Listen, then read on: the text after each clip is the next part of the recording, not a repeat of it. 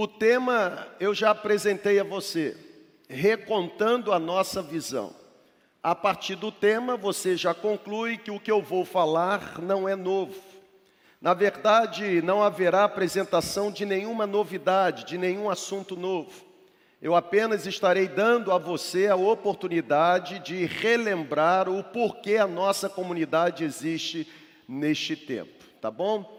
Então, a Bíblia ela diz assim, Êxodo capítulo 18, a partir do versículo 13.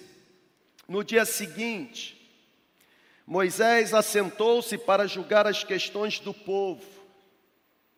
E Moisés permaneceu em pé diante do povo desde a manhã até o cair da tarde. Quando Jetro, sogro de Moisés, viu tudo que Moisés estava fazendo pelo povo, Jetro disse: O que é que você está fazendo, Moisés? Porque só você se assenta para julgar, e todo este povo o espera em pé desde a manhã até o cair da tarde. Moisés lhe respondeu: O povo me procura para que eu possa consultar a Deus. Todas as vezes ou toda vez que alguém tem uma questão, essa questão me é trazida e eu decido entre as partes.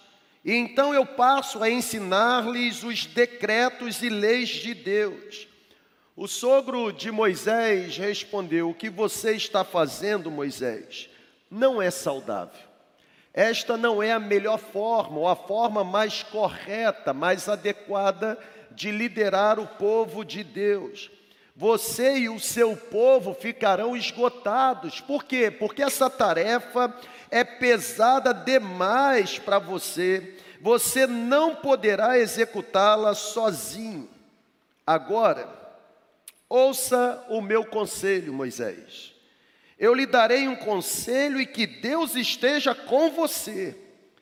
Se você se tornar o representante do povo, Seja você aquele que estará diante de Deus em favor do povo, levando a Deus as questões deste povo, orientando o povo quanto aos decretos, quanto às leis, mostrando ao povo como o povo deve viver e o que o povo deve fazer.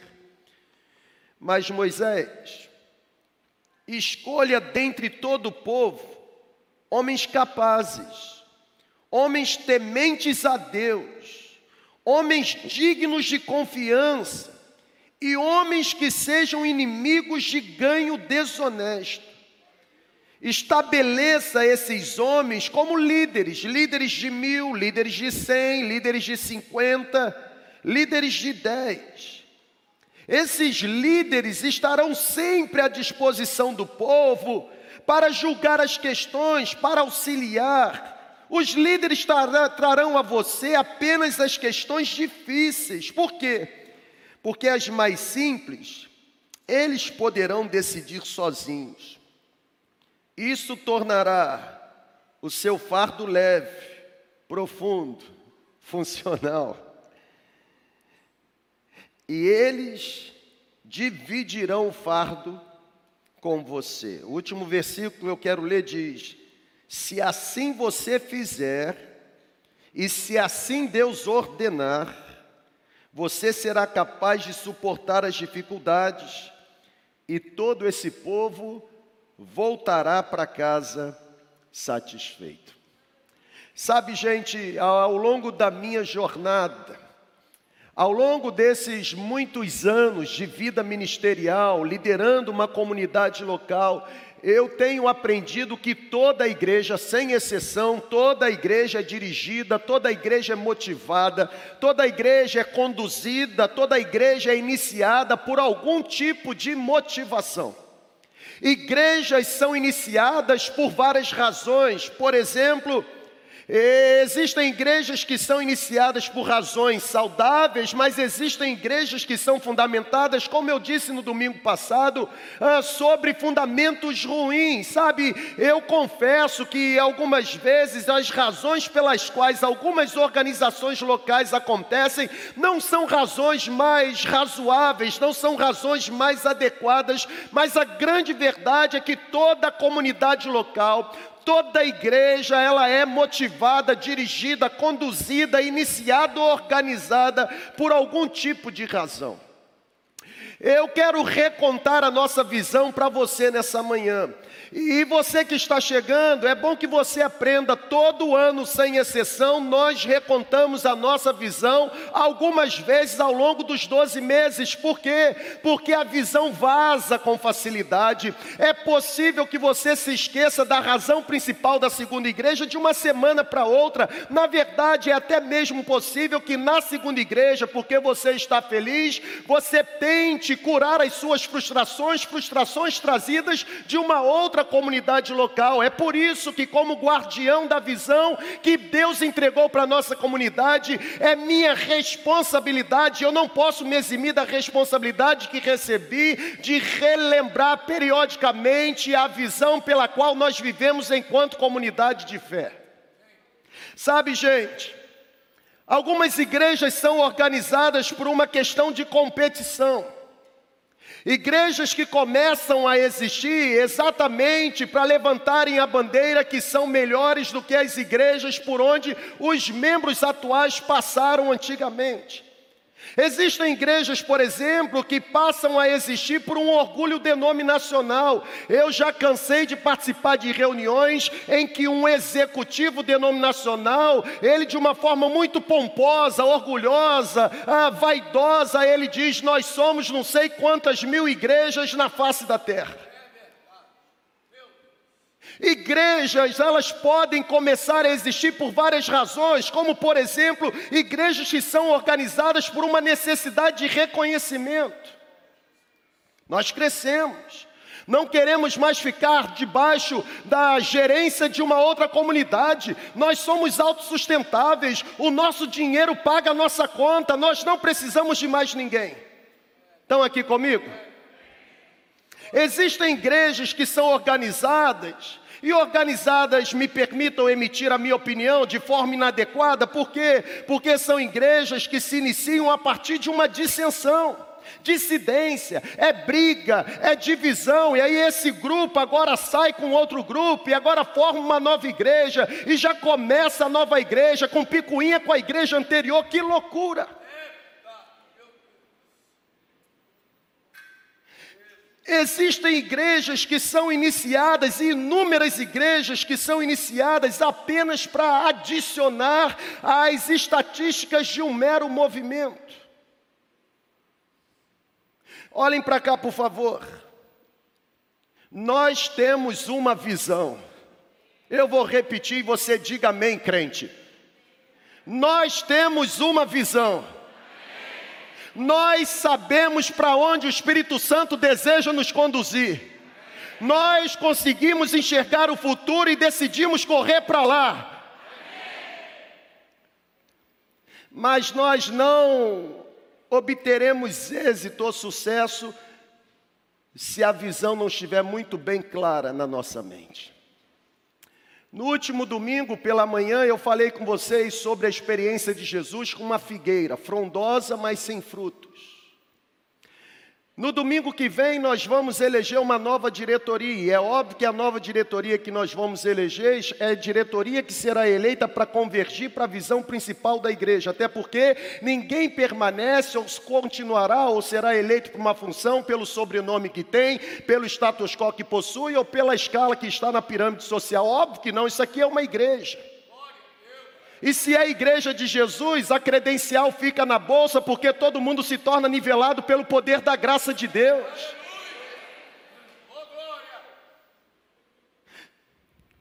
Sabe, vou beber água.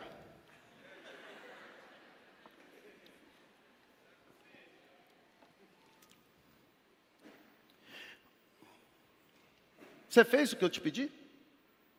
Tranquilo? Tudo curioso.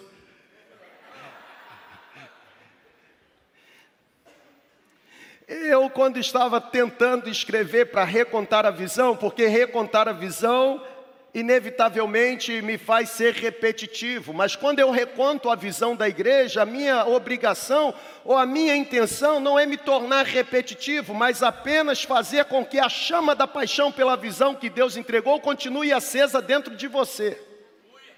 E eu me lembrei de uma pesquisa, eu já citei essa pesquisa aqui, uma pesquisa que foi realizada no sul da Califórnia por um consultor, um consultor contratado para igrejas. E é interessante porque essa pesquisa foi realizada entre membros de quase mil igrejas no primeiro momento, e depois de obter a, o resultado da pesquisa com quase mil igrejas, agora a mesma pesquisa é realizada com os pastores das respectivas igrejas. Olha o resultado impressionante. A pesquisa perguntava o seguinte: por que, que a igreja em que você é membro existe? Num primeiro momento, essa pergunta foi feita para os membros de quase mil igrejas no sul da Califórnia. Preste atenção aqui. As respostas dos membros da igreja se concentraram em dois blocos. Primeiro bloco, 88% dos membros das quase mil igrejas entrevistados responderam o seguinte: a igreja existe para tomar conta dos meus familiares e também cuidar das minhas necessidades.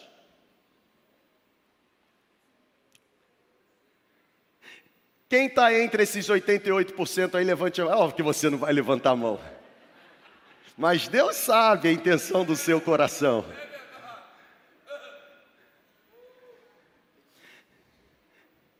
Oitenta e oito por cento dos membros de quase mil igrejas disseram assim: a igreja existe para me tornar uma pessoa mais cômoda. Até porque eu pago. Se eu pago, eu tenho direito de exigir o serviço. 12% dos membros disseram que a missão da igreja em que eles estavam conectados era ganhar pessoas para Jesus. Agora olha para cá. 88% dos membros disseram o que, gente? Cuidar de mim mesmo. 12% ganhar novos.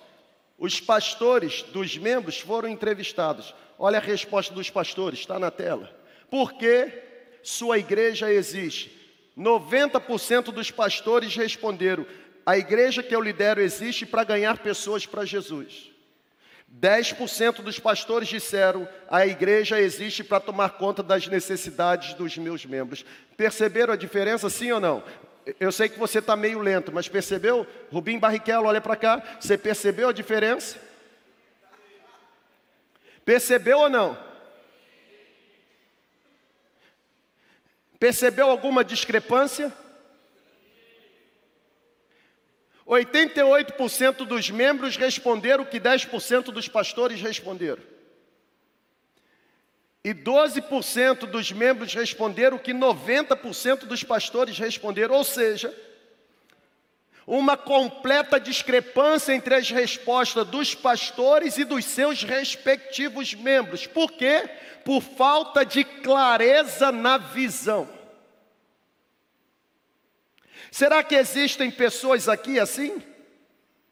O que é a segunda igreja para você? Um lugar onde eu vou para me sentir bem.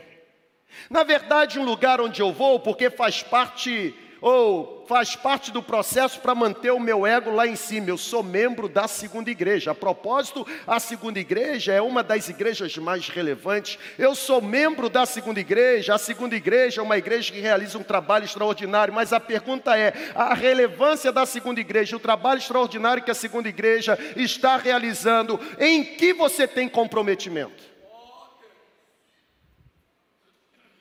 Porque se gabar com trabalho feito por outras mãos, irmãos, isso não vale, é covardia. Tentar receber aplauso quando você não suou, isso não vale, é desonestidade. Pessoal, estão aqui comigo? Amém, não amém? Vamos vibrar, irmão. Vou beber água.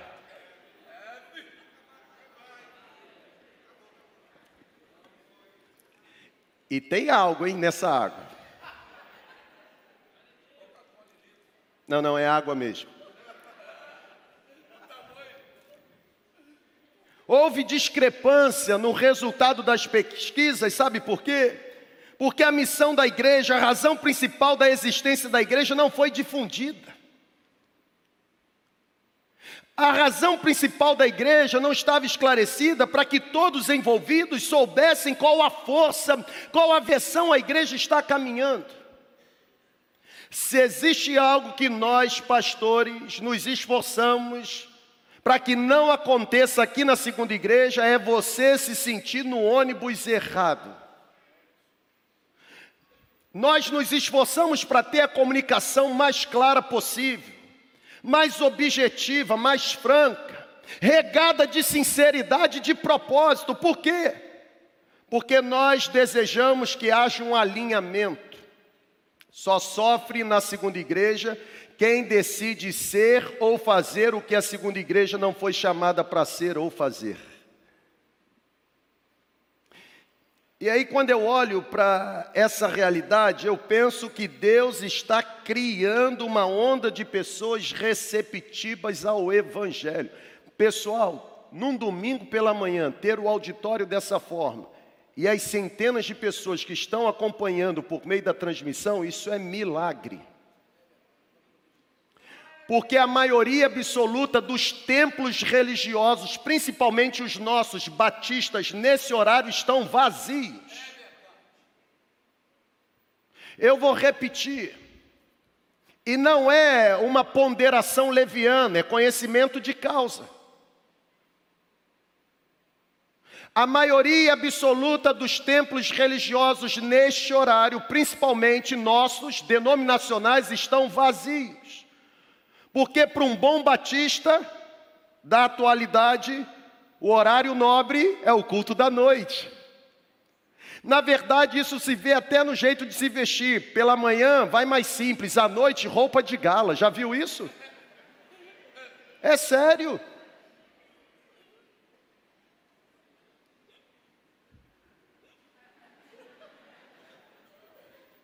Depois não quer que o povo chame a gente de ó. Deus está criando uma onda de pessoas receptivas ao Evangelho, gente.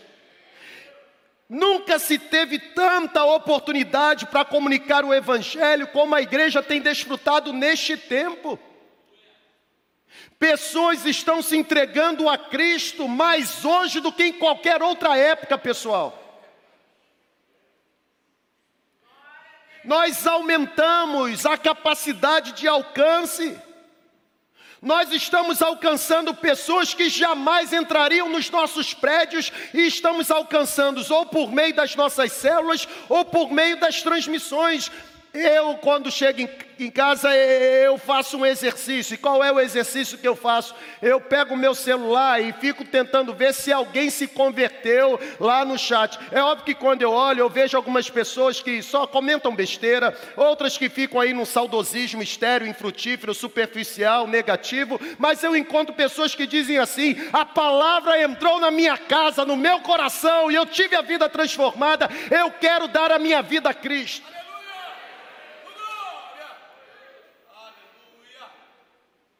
Nunca se viu tantas conversões como se vê nesse tempo.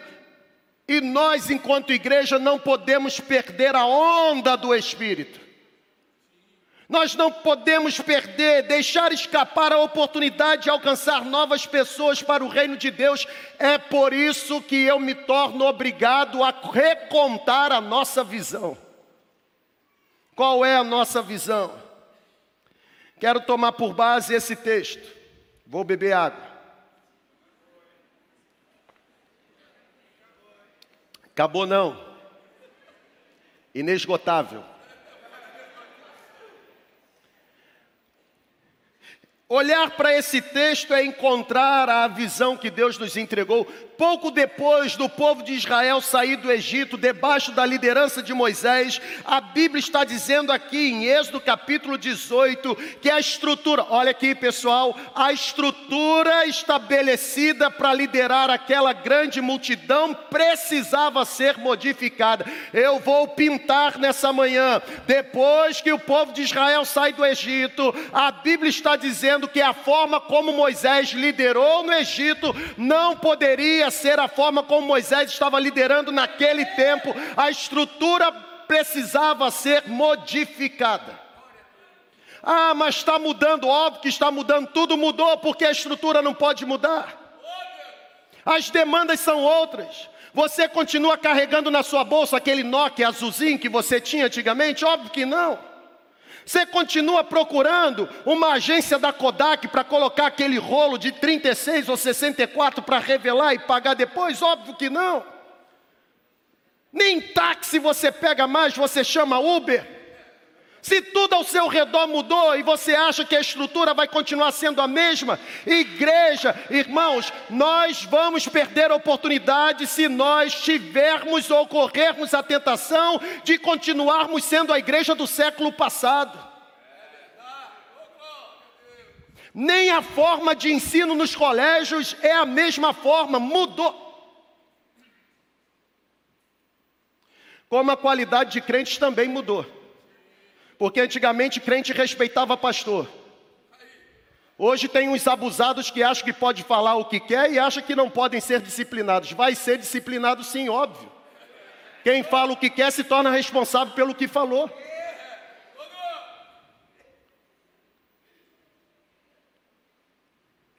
Precisamos recontar. Vocês não estão vibrando.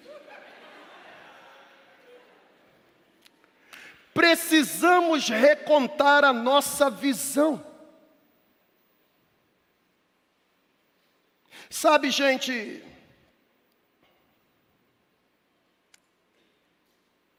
o texto bíblico está dizendo que aqueles aqueles que precisavam de alguma orientação pastoral, aqueles que precisavam de algum aconselhamento, eles iam até a tenda de Moisés e faziam longas filas. Preste atenção no que o texto bíblico diz, versículo 14, que nós lemos de Êxodo 18. O povo esperava em pé desde a manhã até o cair da tarde. Longas filas, pior do que a fila do INSS ou da Justiça Eleitoral para você renovar ou mudar o seu título de eleitor. A estrutura que existia precisava ser modificada. Está pegando que o Espírito está soprando? Ou preciso ser mais claro? A estrutura precisava ser modificada. Por quê? Porque aquela estrutura deixava o povo desgastado e Moisés, o único líder, completamente exausto. Qual era o resultado? O povo voltava insatisfeito. Jetro se apresenta para Moisés e diz: Moisés, você precisa delegar autoridade, você precisa delegar responsabilidade, você precisa compartilhar a liderança. O Jetro, sogro de Moisés, quando viu aquele cenário, ele orientou Moisés, dizendo: Moisés, você precisa pegar essa grande igreja e agora reapresentá-la em pequenos grupos, grupos de 10 célula, grupos de 50 setor de célula, grupos de 100 tem coordenação diária ou área de célula e grupos de mil, rede de célula. Você precisa, senão você não vai dar conta do recado e o povo vai falar mal de você. Hoje o povo fala mal até, mas assim.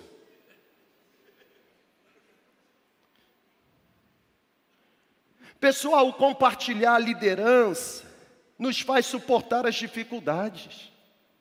O compartilhar a liderança nos permite estar satisfeitos, o compartilhar a liderança nos permite sentir cuidado, amparado, completamente orientado. Como que numa igreja como essa, como que numa igreja com a dimensão desta, Um único líder vai fazer tudo. Tem gente na fila para conseguir falar comigo e só tem vaga para o ano de 2025, gente. O pastor não gosta de mim. Eu gosto tanto de você como gosto do outro, por isso que eu não passo você à frente do outro. Por isso que a igreja tem mais 15 pastores para atender você. Não, mas eu quero falar com Adonia Júnior. Onde você aprendeu isso, irmão?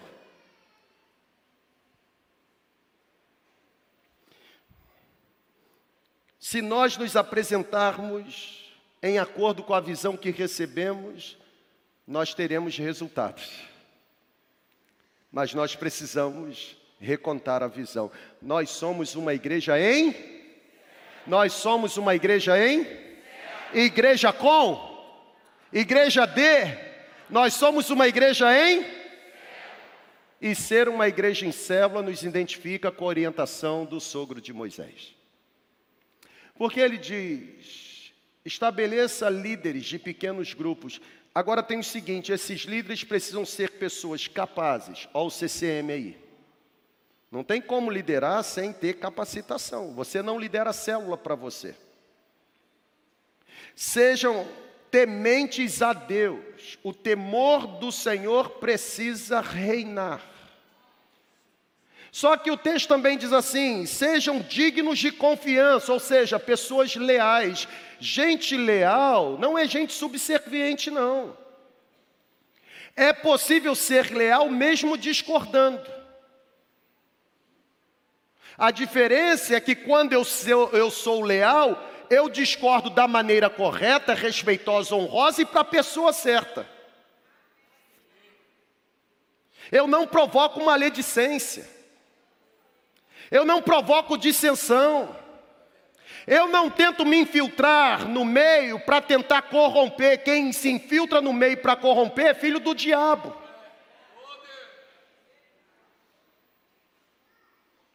Olha o mais extraordinário, quarta característica. Capazes, temente a Deus, dignos de confiança, mas inimigos de ganho desonesto.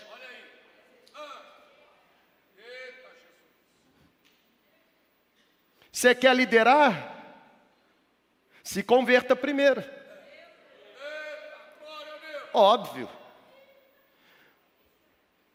Óbvio. Se converta. A colheita no reino de Deus não pode ser realizada pelo esforço de uma única pessoa. Porque a colheita no reino de Deus é resultado do envolvimento coletivo, gente. A comunidade, ela é maior do que uma pessoa. A visão é coletiva, a visão não é individual. Como também os resultados, a celebração é coletiva, não é individual. Sabe, a colheita no reino de Deus é resultado do envolvimento de todos. As células, elas não consistem apenas de uma reunião em determinado dia da semana, em determinado horário, em determinada casa, em determinado momento com um lanche no final ou no início, não. Células para nós são coisas sérias. Células para nós são muito mais do que isso. Células são a igreja em potencial. Quando alguém pergunta assim, quantos pastores tem lá na segunda igreja? Eu falo, depende. É óbvio que eu já sei o que ele está perguntando. Ele está falando dos pastores ordenados, consagrados, estudados, capacitados, diplomados, mas aqui na segunda igreja eu tenho centenas de pastores leigos que estão fazendo trabalho muito melhor do que os letrados. Eu vou repetir e que fique registrado. Aqui na segunda igreja nós temos hoje mais de 250 pastores leigos mas que estão fazendo o trabalho muito melhor do que muitos pastores diplomados. Aconselhar é função pastoral, sim ou não? Vamos lá, gente. E orientar, visitar, cuidar, Ficar ouvindo até três horas da manhã quando um membro da célula tem queixa. Pagar café. Eles fazem tudo isso. Mas não são pastores. Com P maiúsculo, não. Nem você. Pastor com P maiúsculo, só o Supremo. Só o Supremo.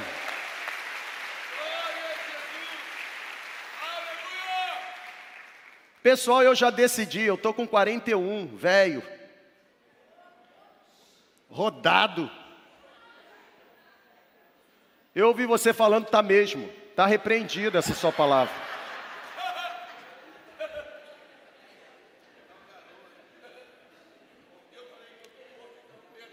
Você virou múmia, irmão. Eu já não tenho mais tempo para participar de encontros onde a vaidade é celebrada.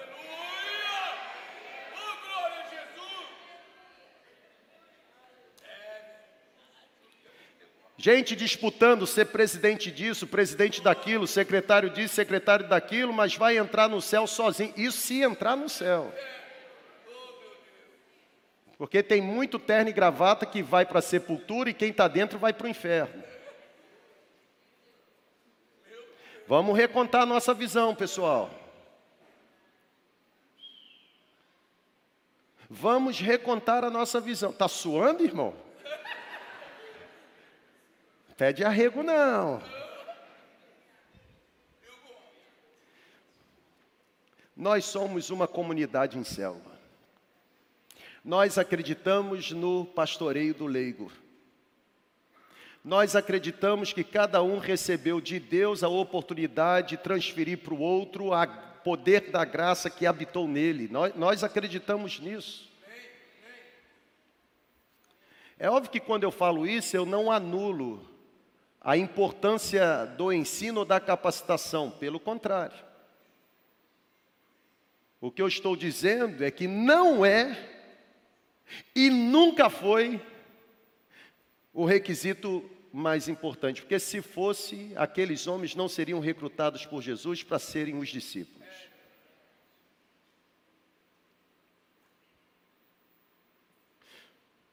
Nós colocamos o CCM para você crescer, obter conhecimento, mas conhecimento sem santidade, sem integridade, sem vida é balela, é discurso moralista, é hipocrisia.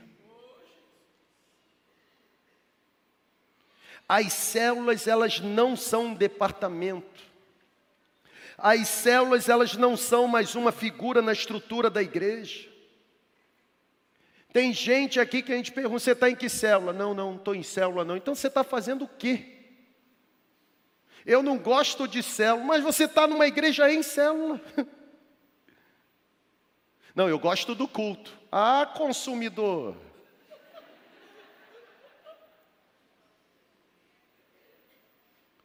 consumista de culto. E você está pegando esse culto que você está consumindo, está fazendo o que com ele? Vai morrer intoxicado.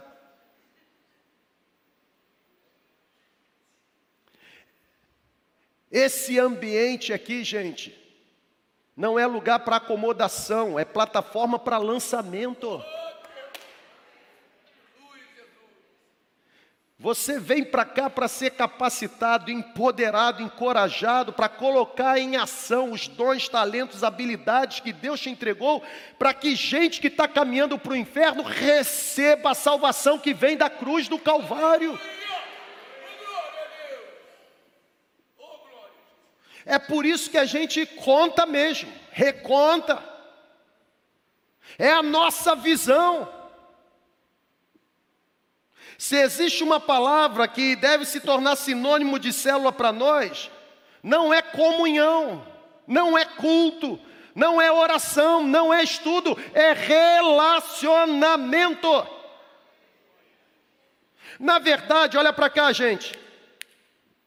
Infelizmente, a visão de muitas igrejas é que igreja é um conjunto de departamentos quando deveriam olhar para a igreja e enxergar a igreja como um conjunto de relacionamentos. É vida na vida, É o mendigo repartir com outro mendigo o bocado de pão que entregou, que, que encontrou. É eu dar para o outro aquilo que está em mim. É eu transferir para o outro a essência que me foi dada. Isso é vida cristã. Quem é que está seguindo os seus passos? Quem é que começou a falar como você fala? Quem é que está tentando imitar o seu jeito de andar?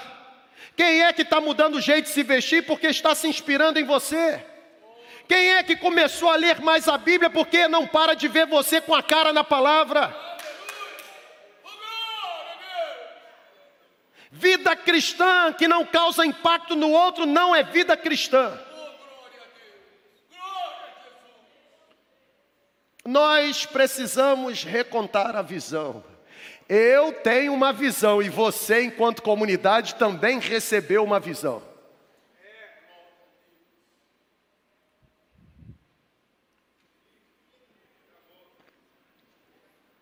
Quando acabar o copo vira, irmão.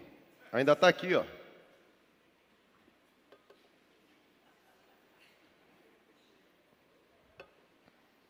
E está geladinha.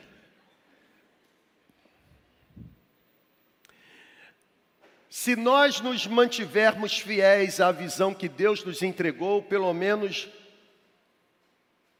duas doenças nós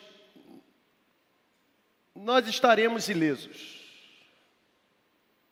Se nós mantivermos viva a visão que Deus nos entregou, pelo menos duas doenças nós estaremos imunes. Eu já falei sobre a primeira, eu vou repetir. É o que eu estou chamando de doença da coinonite.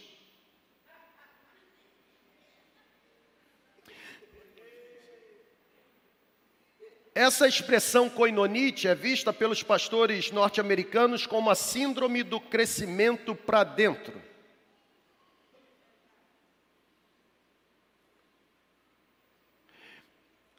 Vai enchendo o prédio, vai enchendo o prédio. Pessoal, dá uma olhada aí.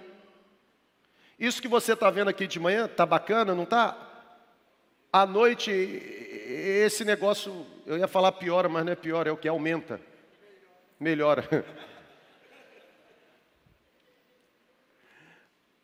As igrejas crescem, mais pessoas chegam. Olha para cá, irmão, ó, recontando a nossa visão. Abra um parênteses. Você que não é membro da segunda igreja, está conectado a essa celebração, essa palavra não é para você. Óbvio. Eu estou falando algo específico para a segunda igreja. Ponto. Então você que não é membro da segunda igreja, que vai pegar essa palavra e criticar, nós não estamos nem aí para sua crítica. Porque essa palavra é para a segunda igreja quem está envolvido e imerso na visão que Deus deu para a segunda igreja. Fecha o parênteses.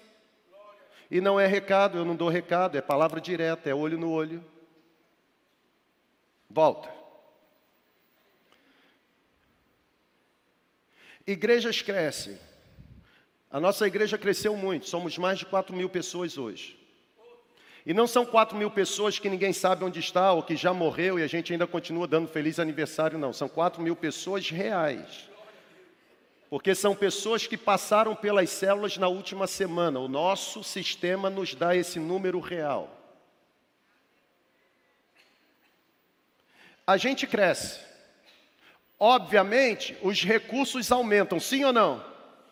Mas não faz nenhum trabalho missionário, não manda dinheiro para lugar nenhum, não cuida de nenhuma creche, não cuida de nenhum orfanato. O que está fazendo com o dinheiro que o povo está entregando para o reino? Igreja não é empresa familiar, gente. Nunca foi. Dinheiro arrecadado em nome de Deus tem que ser revertido para o serviço de Deus e ponto. Logo, coinonite não pode existir, crescimento para dentro é maléfico. A segunda igreja não pode se tornar um mero ponto de encontro. Quero arrumar uma namorada. Disseram que lá na segunda igreja só tem gatinhas, mulheres se vestem. Na verdade, dinheiro eu não tenho, mas músculo um monte. Então eu vou para lá, vou arrumar uma senhora rica, vou casar. Ô irmã, você que é mais velha abre teu olho.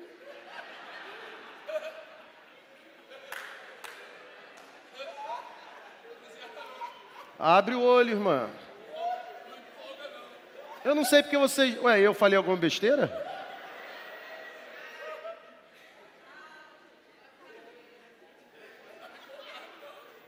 É para acender a luz de atenção mesmo.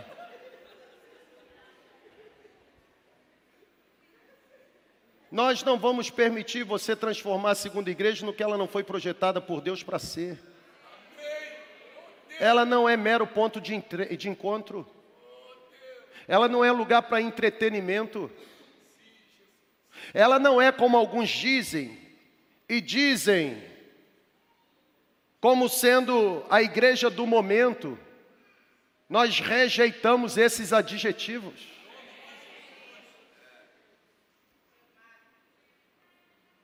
Nós somos uma comunidade que Deus levantou para promovermos a mudança e a transformação do destino eterno das pessoas.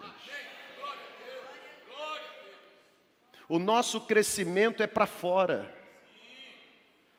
É por isso que nós vamos abrir unidades. E vamos. E qual o problema? Não pode. Não pode por quê? Isso não é bíblico. Na sua. Porque na Bíblia de Deus, não existe isso que você está falando que deve ser feito. Na verdade, na Bíblia de Deus não existem muitas coisas.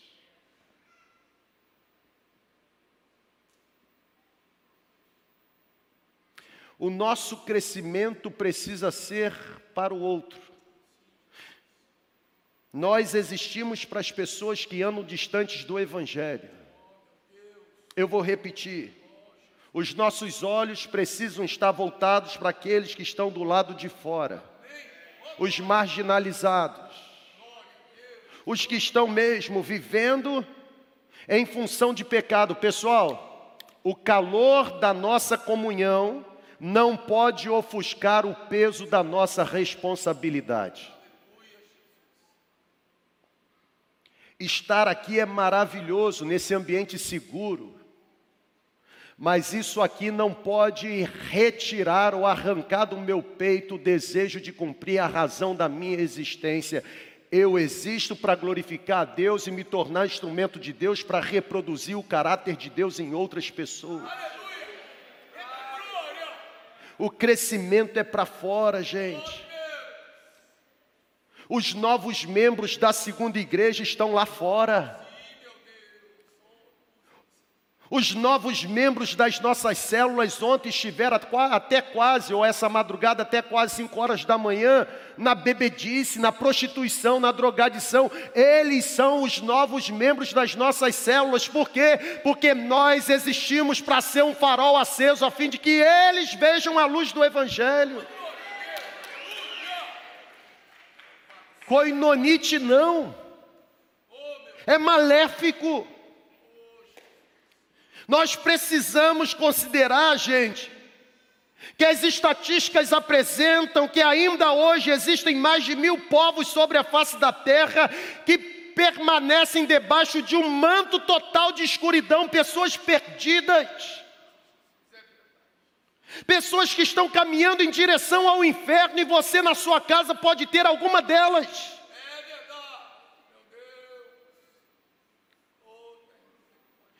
Igreja, como diz o vídeo, não é um barco de prazeres. Nós não construímos, ou isso aqui não foi construído para que eu e você nos sintamos tão bem ao ponto de nos sentir livres dos perigos lá fora. Nós existimos para que os perigos lá fora retrocedam e o poder do Evangelho avance.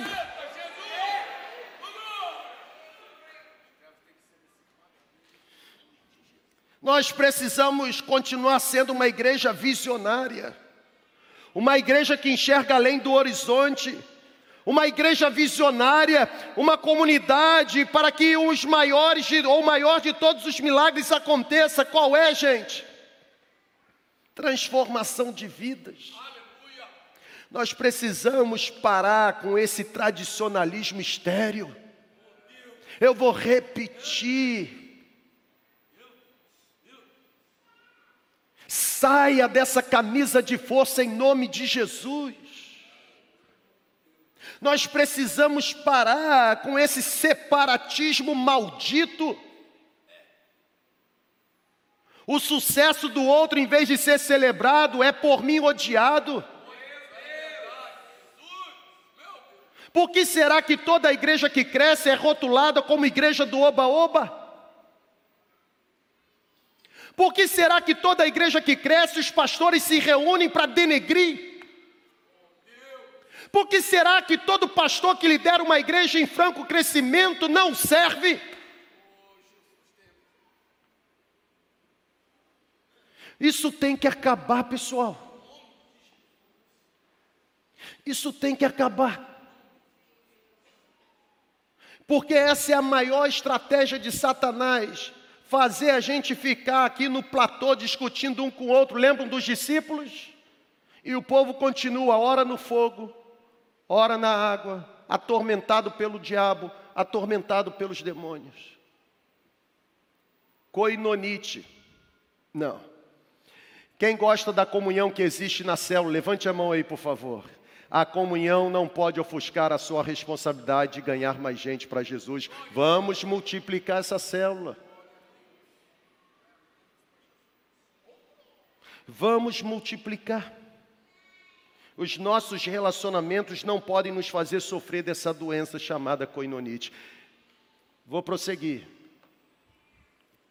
Segunda doença. Eu estou chamando de doença do individualismo. Poderia chamar a doença do egoísmo, do egocentrismo, do etnocentrismo, mas eu preferi ser simples a doença do individualismo. Por quê? Olha para cá, por favor. No texto, a Bíblia diz que Jetro revelou para Moisés que o sucesso da liderança entre o povo de Deus é o trabalho em equipe. É o trabalho em equipe. É por isso que hoje eu quero celebrar 200 ou 255 líderes de célula. Quanto dos 255 líderes de célula estão presentes aqui nessa celebração? Fique em pé, por favor, agora, rápido. Rápido, fique em pé, vai ficando. Na verdade, se você está aqui no prédio, embaixo ou em cima, saia do seu lugar e venha aqui para frente agora. Suba aqui, é rápido. Seja obediente, venha rápido. Eu sei que você não passou o batom direito, mas pode vir, irmã. Pode vir. Venha rápido. Pode vir. É uma igreja. Eu não sei porque você ainda não está aplaudindo.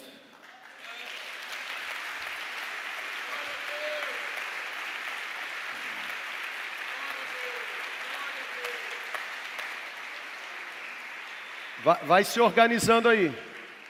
Só cuidado com os fios, mas vai se organizando. Tem até lutador de jiu-jitsu. Primeiro, o Maico fala no amor. Aí a pessoa fica muito difícil para entregar a vida a Jesus, o Maico vai chegando mais próximo. Não é assim, Maico? Coisa bonita.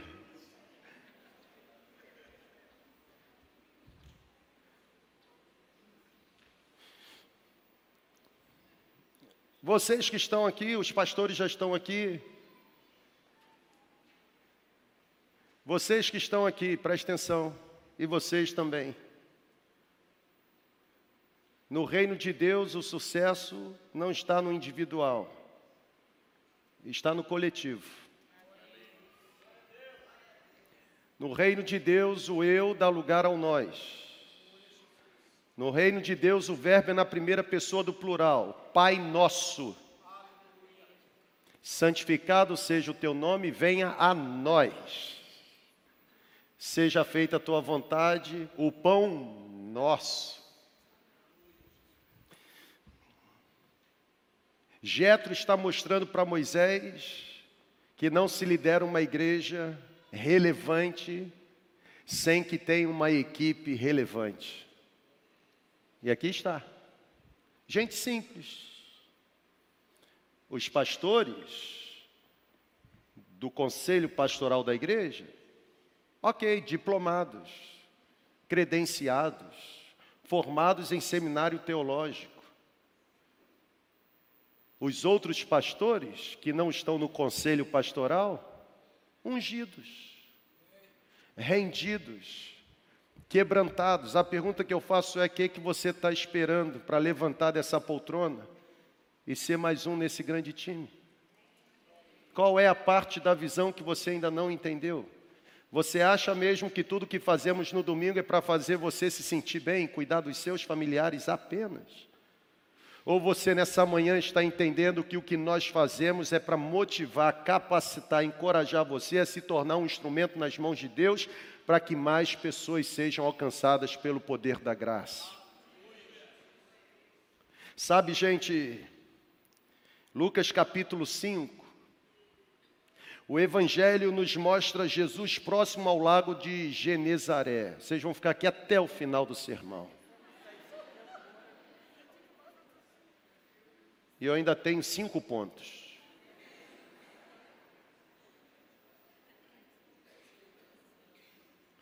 Lucas capítulo 5. Jesus está às margens do lago, do lago de Genezaré, ou, ou mar da Galileia.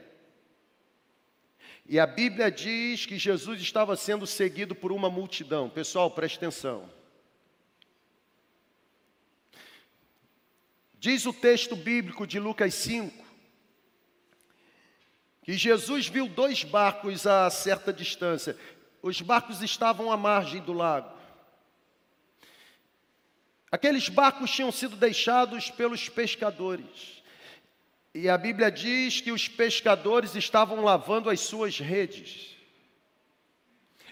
E o interessante é que os versículos 4 e 5 de Lucas capítulo 5, eles nos afirmam que Jesus orientando Pedro, Jesus disse: Pedro, você precisa ir para o lugar onde as águas são mais profundas, e lá você deve lançar as redes, ou as suas redes. Pedro, em resposta à orientação de Jesus, a Bíblia diz que Pedro disse o seguinte: Senhor, pela tua palavra eu lançarei. Qual foi o resultado? A Bíblia diz que foram tantos peixes alcançados pelas redes de Pedro, que Pedro não foi capaz de puxar as redes sozinho, ele teve que trabalhar em equipe, ou seja, ele teve que chamar os pescadores dos barcos que estavam próximos para que ajudassem a trazer a rede cheia de peixe, e o extraordinário é que a rede não se rompeu.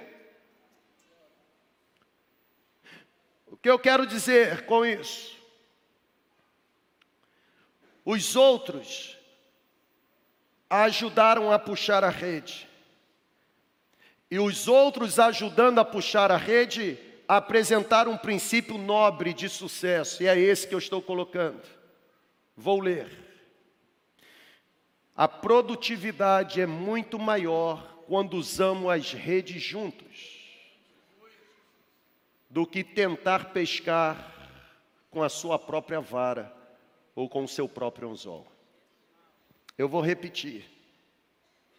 A produtividade no reino é muito maior quando usamos as redes juntos, em vez de cada um pescar com a sua própria vara ou o seu próprio anzol. Aqui na segunda igreja, recontando a nossa visão, não existe um melhor do que o outro. Como não existe um acima do outro, estamos ao lado, porque queremos puxar as redes juntos. E os peixes que serão trazidos, e não trago, mas trazidos, esses peixes não vão dar a conotação de glória para nós, mas esses peixes farão o Senhor da colheita sorrir, porque os resultados são para a glória do nome dEle.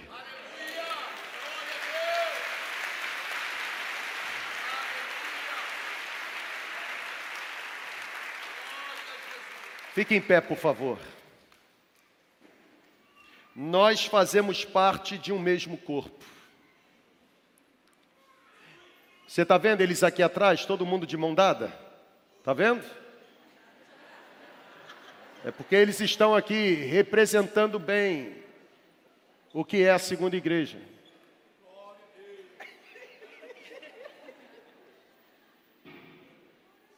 Alguns entenderam tanto a ideia da segunda igreja, que nem mão dada eles dão, eles se abraçam. Estão vendo ali muitos abraçados? Se os liderados são reflexos da liderança, o que está faltando para você também se unir? Você está dormindo, irmão?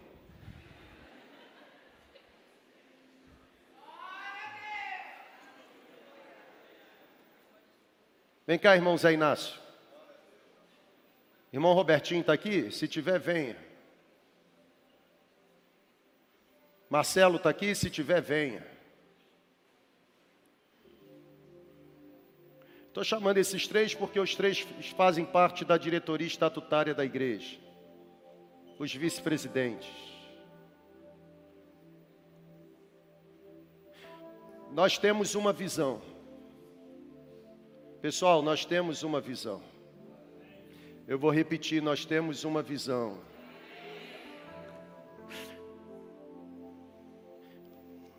Nós fazemos parte de um mesmo corpo.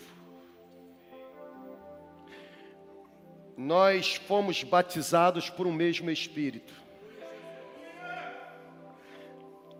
Nós recebemos o mesmo batismo, gente. Segunda igreja. Um monte de gente aqui. E ainda continua um monte de gente aí. Porque a segunda igreja hoje é muito maior do que a estrutura que ela possui, ainda que essa estrutura seja ampla. Qual é a parte da visão que você ainda não compreendeu?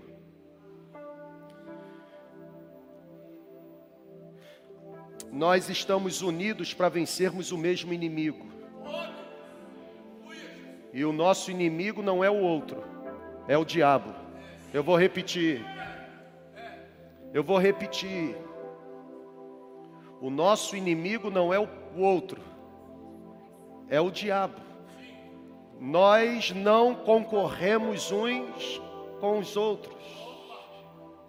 Não existe célula melhor do que a outra. Existem células que têm o seu time ou o seu tempo diferente, que vivem fases diferentes. Existem líderes que estão em fases diferentes, mas todos nós, debaixo do guarda-chuva da mesma visão. Qual é a parte da visão que você ainda não compreendeu?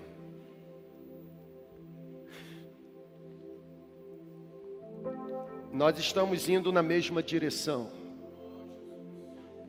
Estamos lutando para alcançar o mesmo destino.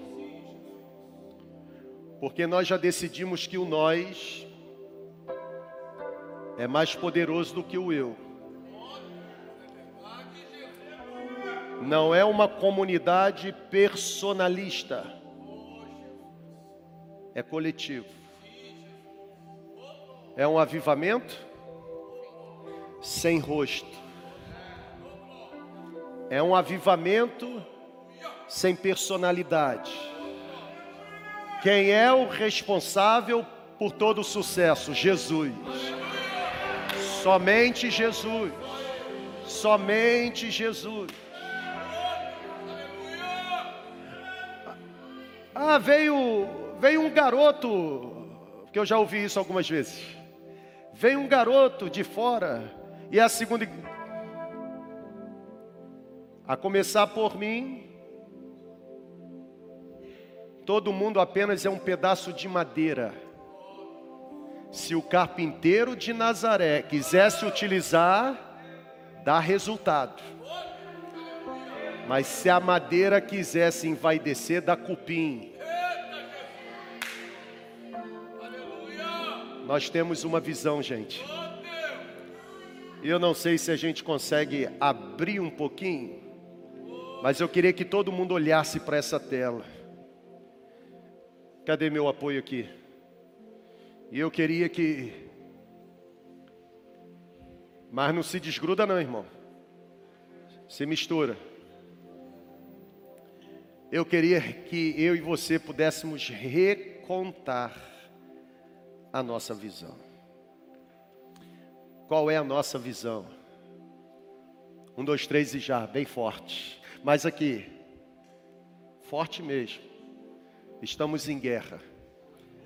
Ao mesmo tempo que nós vamos ler isso aqui, isso aqui para a gente não é mera frase no telão para causar efeito de. Isso aqui é princípio espiritual para a nossa comunidade. Preste atenção. Ao mesmo tempo que nós vamos ler, e não apenas ler, mas aplicar, absorver, existem legiões de demônios nessa hora, a serviço do diabo, para tentar minar a nossa visão. Eu levanto a minha voz, e levanto as minhas mãos ungidas e declaro que nenhuma ação de Satanás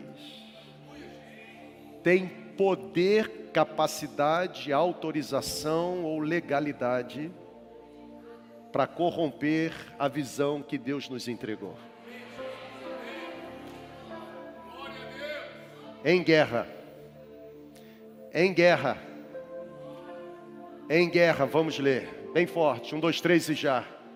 Vivemos e sobrevivemos para contribuirmos a fim de que Deus construa uma igreja menos isolada do mundo no qual ela está inserida, mas também menos influenciada pelos valores mundanos. Calma, calma. Um, dois, três e já. Vivemos e sobrevivemos para sermos uma igreja mais relevante às necessidades da sociedade, mais compassiva, mais direcionada a alcançar pessoas, em vez de apenas entreter com suas múltiplas atividades. Uma igreja menos materialista, porém mais redentora mais transformadora. Vamos lá, vivemos e sobrevivemos para sermos uma igreja que funciona como igreja, não apenas no domingo.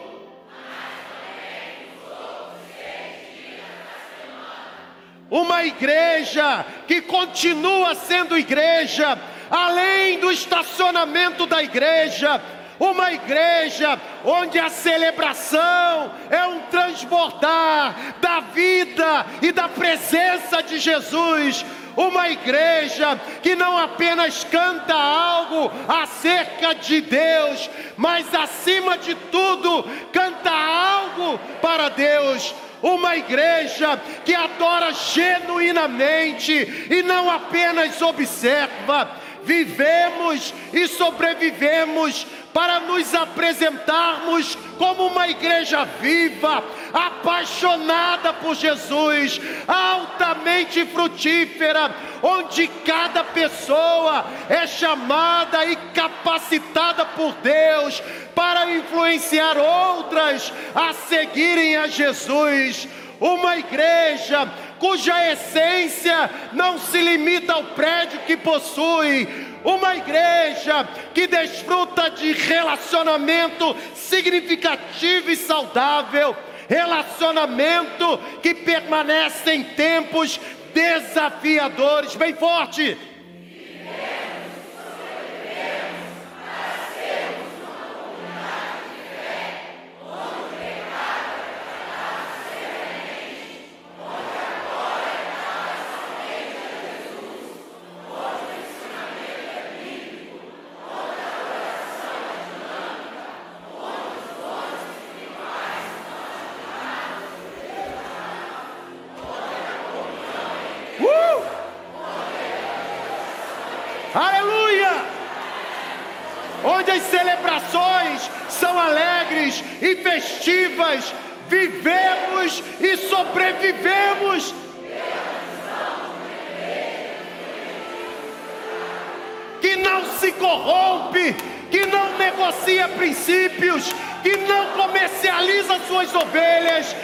que promove uma revolução, transformando cenários, restaurando histórias, lapidando personalidade,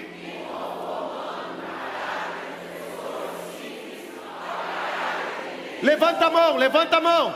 Um, dois, três e já. Essa